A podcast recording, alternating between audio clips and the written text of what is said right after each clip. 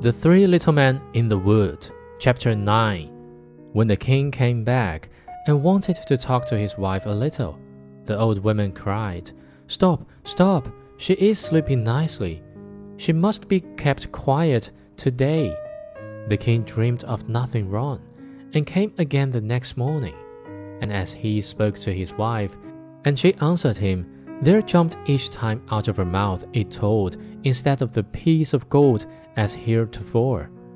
Then he asked it why that should be, and the old woman said it was because of her great weakness, and that it would pass away.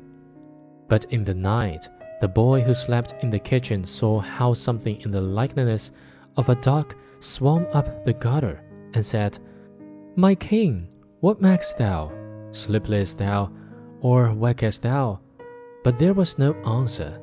Then he said, What cheer my two guests keep they?